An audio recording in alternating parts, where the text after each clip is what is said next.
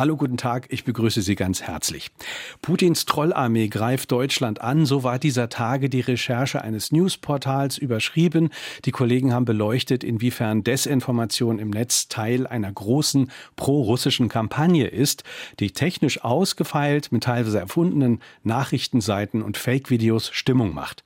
Das Ziel, Vertrauen in Politik, Gesellschaft und staatliche Institutionen untergraben, russische Narrative stärken. Und wir wollen in der kommenden Viertelstunde mal fragen, mit welchen Waffen wird dieser neue Infokrieg geführt? Wie bedeutsam ist er überhaupt? Haben solche Kampagnen tatsächlich die Kraft, einen Krieg mitzuentscheiden oder überschätzen wir sie? Und bleibt zumindest im Westen bei alledem nicht der unangefochtene Social-Media-Kriegsgewinner die Ukraine? Über Fake News, Desinformation und den Kampf um die Deutungshoheit spreche ich mit dem Politikwissenschaftler Tobias Feller, der unter anderem Bundeswehrsoldaten regelmäßig im Umgang Umgang mit Social Media schult. Hallo, Herr Feller. Hallo, ich grüße Sie. Und mein Name ist Kai Schmieding. Schönen guten Tag. Ja, zunächst mal äh, die, diese Recherche der Kollegen von T-Online, dass es Desinformation gibt, das wussten wir ja schon lange. Auch, dass es sowas wie einen Infokrieg gibt. Hat es für Sie dennoch auch eine neue Qualität, was da zutage gebracht wurde? Ja, ähm, das hat es definitiv. Also eingangs ist auch wirklich festzustellen, ähm, dass es Desinformation schon lange gibt. Die gab es schon in der Antike, im antiken Rom wurde die schon eingesetzt, um ja, gegnerische Politiker zu schmähen, diskreditieren. Da wurde Desinformation über Gedichte zum Beispiel verbreitet oder auf Münzen gedruckt. Ähm, jetzt ist das so, dass über die sozialen Medien an denen jeder teilhaben kann ähm, in Echtzeit, dass das eine neue Dimension angenommen hat in puncto Geschwindigkeit, aber auch dahingehend, dass mit Russland ein Akteur das wirklich sehr, sehr zielgerichtet und im ja, hm. in großem Ausmaß, großem Umfang einsetzt. Also für alle, die das nicht gelesen haben auf T-Online, es geht um Fake-Videos, es geht um erfundene Nachrichtenseiten, mit denen Stimmung gemacht wird online. Also beispielsweise wird dann auf einer Website, die der des Spiegels täuschend ähnlich sieht, geschrieben, eine Schule in Bremen explodierte, weil man versuchte, Gas zu sparen und das Ganze wird dann verbreitet von weiteren Fake-Accounts. Kann es sein, äh, dass man die Wirkung von sowas vielleicht aber auch überschätzt und auch mündige Mediennutzer ein bisschen unterschätzt, wenn man das so hochhängt? Ähm, naja, also wir haben in der Ukraine haben wir jetzt wirklich einen Krieg, ähm, der seine Entsprechung vom Gefechtsfeld, also vom militärischen Feld, in den Social Media ähm, ähm, ja, überträgt, also sieht. Und das geht halt davon aus, dass halt die höchste Form der Macht darin liegt, Bedeutung Wahrheit zu bestimmen.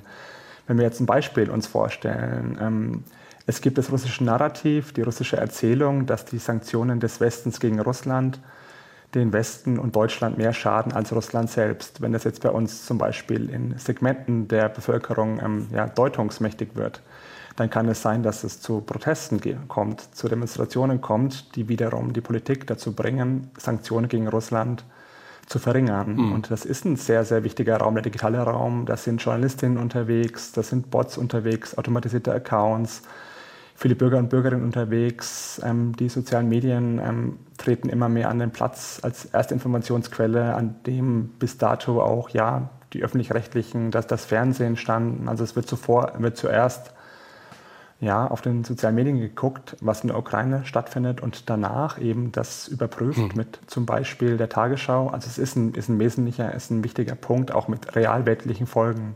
Wenn es um den Kampf um die Deutungshoheit geht und die realweltlichen Folgen, so haben Sie es formuliert, es ist immer ein bisschen schwierig, kontrafaktisch äh, zu argumentieren. Aber trotzdem, äh, glauben Sie, dass so eine Social-Media-Kampagne auch letztlich Einfluss darauf hätte, ob Deutschland äh, sich stärker beteiligt an dem Krieg irgendwann oder weniger beteiligt? Also glauben Sie wirklich, wirklich, das hat diese Kraft und die, und die Macht, das zu beeinflussen?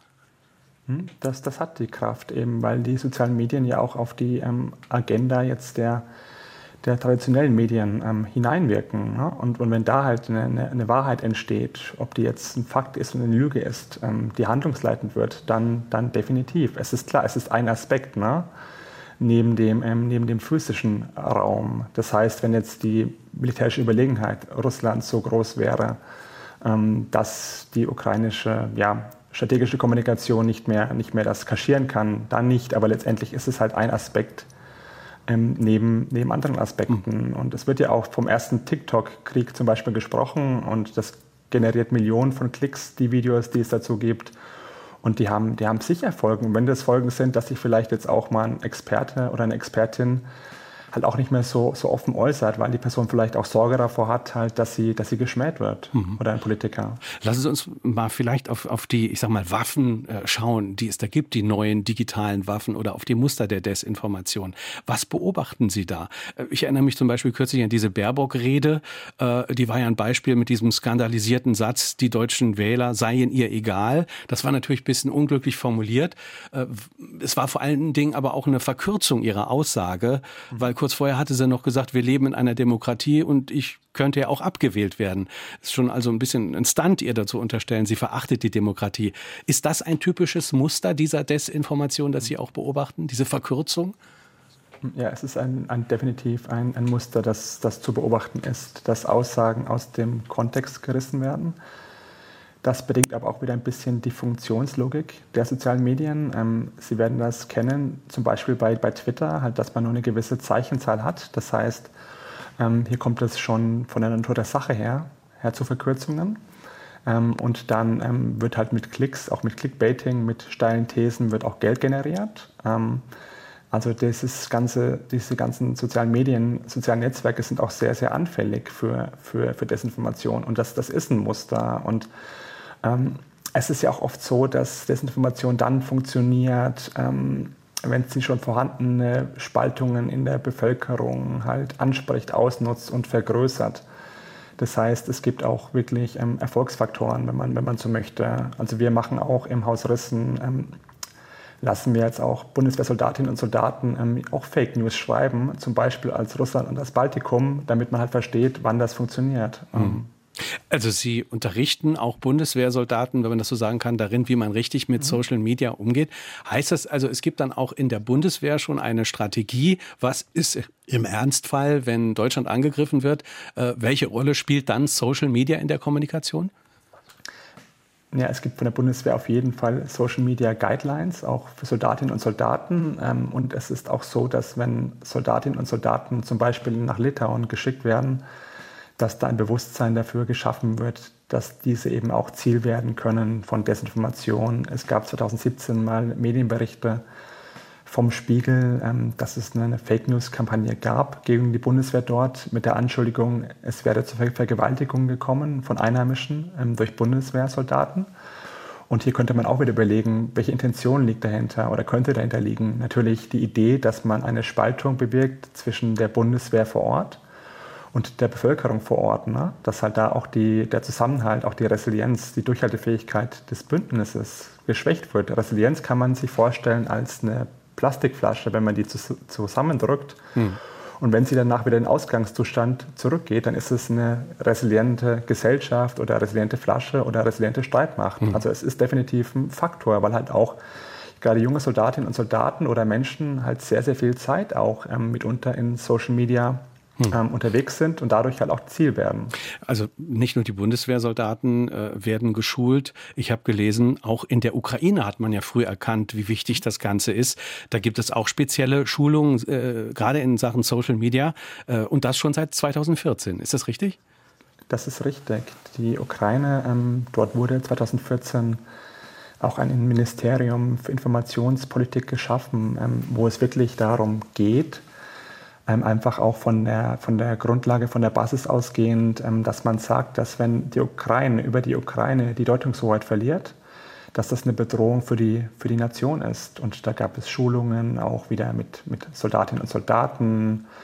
Wie kann man sich auch gegenüber, ja, gegenüber Fake News abschirmen? Es wurde da auch immer die militärische Komponente mitgedacht, auch die zivile Komponente, halt immer mit, mit der Idee, ähm, dass es im Interesse Russlands ist, die Bevölkerung zu spalten oder auch Spaltungen herbeizuführen mhm. zwischen Bevölkerung, Politik und Streitkräften. Also die haben da ganz viel getan, auch dahingehend, ähm, wie Soldaten ähm, auch jetzt Smartphones halt im Einsatz nutzen mhm. sollen oder nicht nutzen sollen. Also Stichwort Flugmodus zum Beispiel.